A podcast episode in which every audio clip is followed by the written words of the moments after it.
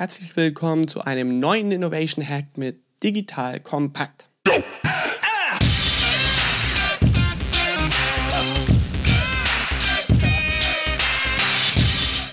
Mein Name ist Rupert Bodmeier, ich bin Co-Gründer von disruptive.com, der Plattform für disruptive Innovation. Und in der heutigen Folge möchte ich euch vor allem zeigen, wie man auf völlig neue Ideen kommt.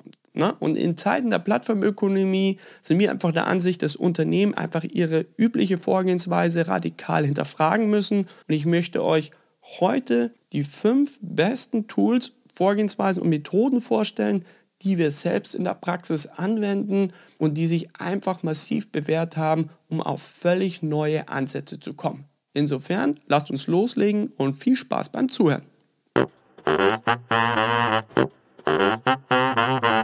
Erste Methode, warum Innovatoren Aufgaben aufschieben. Besonders kreative und innovative Menschen beginnen über eine Aufgabenstellung nachzudenken, verschieben aber ganz bewusst deren Fortschritt oder Abschluss. Das Verschieben verschafft einfach Menschen Zeit, die Gedanken schweifen zu lassen und über unterschiedliche Ansätze nachzudenken, anstatt einfach die erstbeste Option aufzugreifen. Und beim Suchen fallen nun einem plötzlich irgendwie Ansätze auf, über die man vorher hinweggesehen hätte. Grund ist, dass einfach die Aufgabe nun im Hinterkopf präsent ist und das Gehirn einfach von alleine beginnt, Verknüpfungen zur Aufgabe herzustellen. Dadurch können sich zum Beispiel Menschen einfach neue Blickwinkel mit einem Fundus an originellen Konzepten erschließen.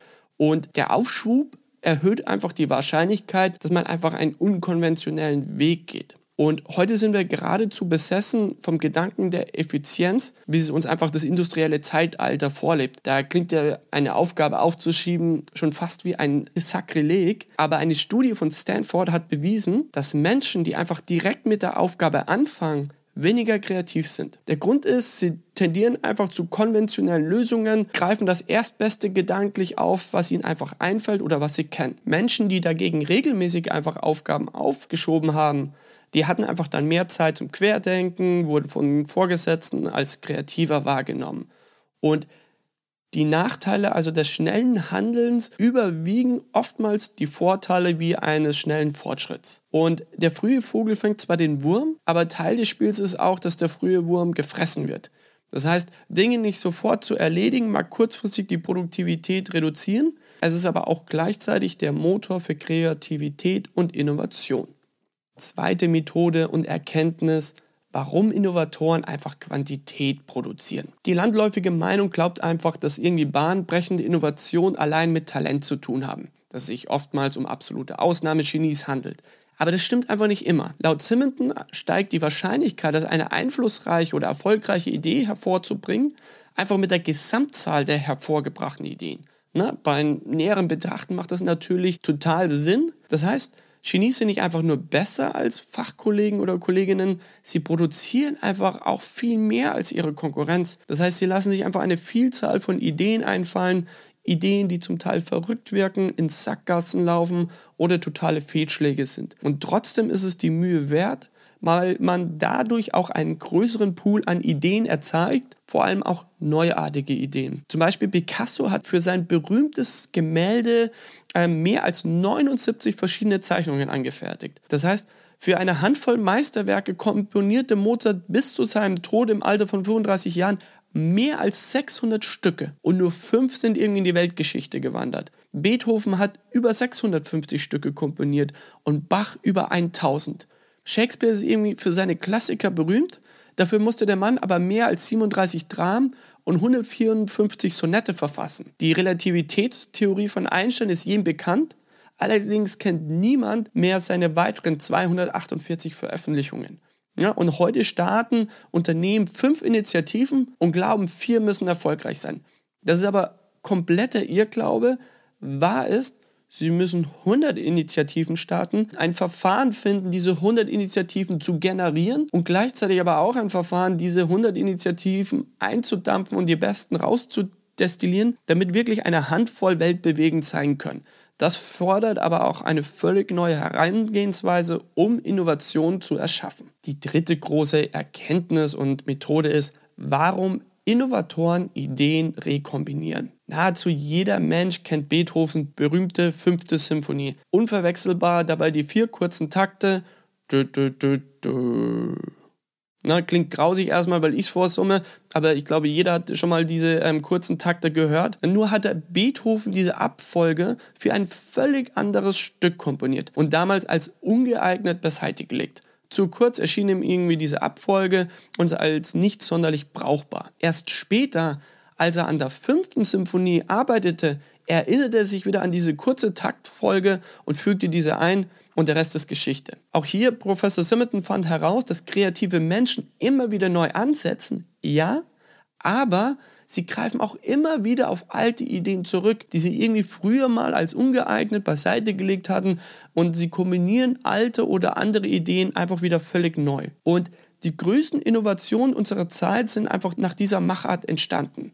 Na, Tesla ist nichts anderes als die Kombination aus der Idee eines App Stores kombiniert mit der Akkutechnologie und eines elektronischen Motors. Apple hatte mit dem iPhone eine existierende Touch-Technologie aufgegriffen und ursprünglich hat man auch gar nicht mit einem Smartphone, sondern mit einem Tablet gestartet und die geniale Idee des Fingerscrollens, was heute absolut Usus ist, was einem Apple-Ingenieur eingefallen ist, übrigens nicht Steve Jobs, aber Steve Jobs bewegte es, als er diese Funktion gesehen hat, dazu, diesen Ansatz für ein Mobiltelefon zu, auf, äh, aufzugreifen. Also entschied man, das Tablet ruhen zu lassen und die Idee einfach mit einem kleineren Display zu kombinieren und von dort aus weiterzugehen. Und daher ist es einfach auch nur wichtig, ein Fundus an Ideen zu generieren, wie wir es ja schon gelernt haben, aber dass man auch diese verworfenen Ideen sammelt, dass man diese in Bibliotheken sammelt, dass man die sich immer wieder ins Gedächtnis ruft, weil manchmal einfach eine verworfene Idee zu einem späteren Zeitpunkt vielleicht doch diesen einen Blickwinkel eröffnet,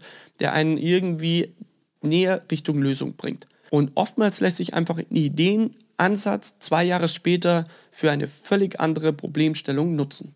Vierte Methode und Vorgehensweise, warum Innovatoren sich Feedback holen. Wie bei allen Menschen, die irgendwie mit Passion an etwas arbeiten, sie beginnen sich geradezu in ihre Ideen und Visionen zu verlieben. Und nun droht man irgendwann einmal einfach betriebsblind zu werden und das ist dabei keine Verhaltensweise von Amateuren, sondern passiert auch den größten Denkern. So gehört beispielsweise die Lieblingsstücke von Beethoven nicht zu den Symphonien, die später von der Nachwelt am meisten geschätzt werden. Oder der Psychologe Aaron Cosbelt wertete dabei Briefe aus, aus denen Beethoven 70 seiner Kompositionen bewertete. Und wie sich herausstellte, schätzte Beethoven 15 Kompositionen fälschlicherweise als Meisterwerk ein die heute aber irgendwie keinerlei große Bedeutung haben. Gleichzeitig bemängelte Beethoven acht Kompositionen, die heute von der Nachwelt allerhöchste Wertschätzung bekommen. Was bedeutet das dann für Unternehmen? Ich meine, der Erfolg zum Beispiel des Brillenherstellers Warby Parker ist unter anderem der Tatsache zu verdanken, dass sie bei der Beurteilung ihrer Ideen von Anfang an an fachlich bewanderte Menschen hinzugezogen haben. Das heißt, jede Idee des Gründertrios wurde früh am Markt durch kleine Initiativen getestet und durch das Zielpublikum bestätigt. Nicht nur wurde auf diese Weise herausgefunden, dass 99 Euro der richtige Preis für die Wertigkeit des Produktes war, auch ließ sich so herausfinden, dass zum Beispiel ein kostenloser Versand von Probeexemplaren an Brillengehäusen, die für Kunden gefühlt hochwertigere Serviceoption war, als beispielsweise eine kostenlose Retour von gekauften Produkten. Ne? Und sowas kommt man nicht initial selber auf die Idee, wenn im Grunde die ganze Branche als Standard kostenlose Retour macht, wo man natürlich initial der erste Impuls ist, auch das so zu machen und darauf aufzugreifen. Aber erst als man sich im Modell sicher war, hat ein Warby Parker mit der Skalierung des Unternehmens begonnen und nicht eine These aufgestellt, direkt unglaublich viel Geld in den Markt reingepumpt und mussten dann irgendwie nicht hinterher herausfinden, dass das, was sie ursprünglich dachten, eigentlich noch nicht so wirklich am Markt funktioniert. Letzte und finale Vorgehensweise und Tipp für heute, warum Genies out of the box denken. Wenn du innovative Verbindungen herstellen willst, darfst du nicht denselben Fundus an Erfahrungen haben wie alle anderen. Das sagte Steve Jobs bereits 1982. Das heißt, mit Falschurteilen von Managern lassen sich ganze Bücher füllen. So haben Studiobosse Kassenschlager wie Star Wars, E.T. und Pulp Fiction bei der ersten Prüfung allesamt abgelehnt. Verlage zerrissen geradezu die Bücher wie die Chroniken von Narnia, vom Winde verweht oder auch Harry Potter. Wobei allein jetzt die Bücher von J.K. Rowling im Jahr 2015 über 25 Milliarden Dollar einbrachten. Auch existieren tonnenweise Geschichten, wo Manager eigentlich anwiesen, Projekte komplett einzustellen, die sich später aber als große Verkaufshits erwiesen. Dazu gehört zum Beispiel die Erfindung des LED-Lichts, die Xbox von Microsoft hätte fast nie das Licht der Welt erblickt und der Laserdrucker von Xerox wurde fast eingestampft, weil er einfach als viel zu teuer und unpraktisch eingestuft wurde. Wie erkennt man aber jetzt irgendwie innovative Geniestreiche?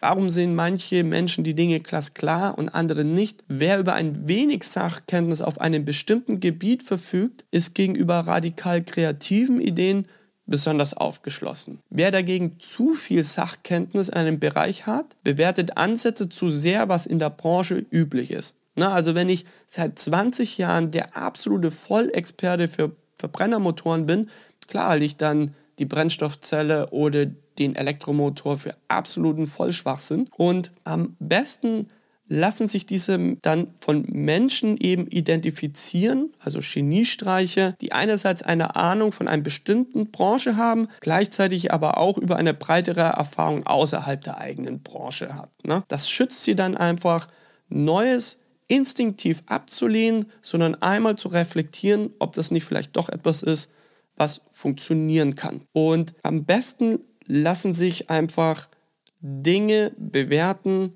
wenn ich selber nicht über die Sachkenntnis verfüge, indem ich Leute einfach hinzuziehe, die einfach breitere Sachkenntnisse haben in verschiedensten Bereichen und dann vielleicht auch links und rechts mal miteinander kombinieren können und dadurch auch besser einschätzen können. So, lasst es mich noch einmal ganz kurz zusammenfassen. Das heißt, warum schieben Innovatoren Aufgaben auf?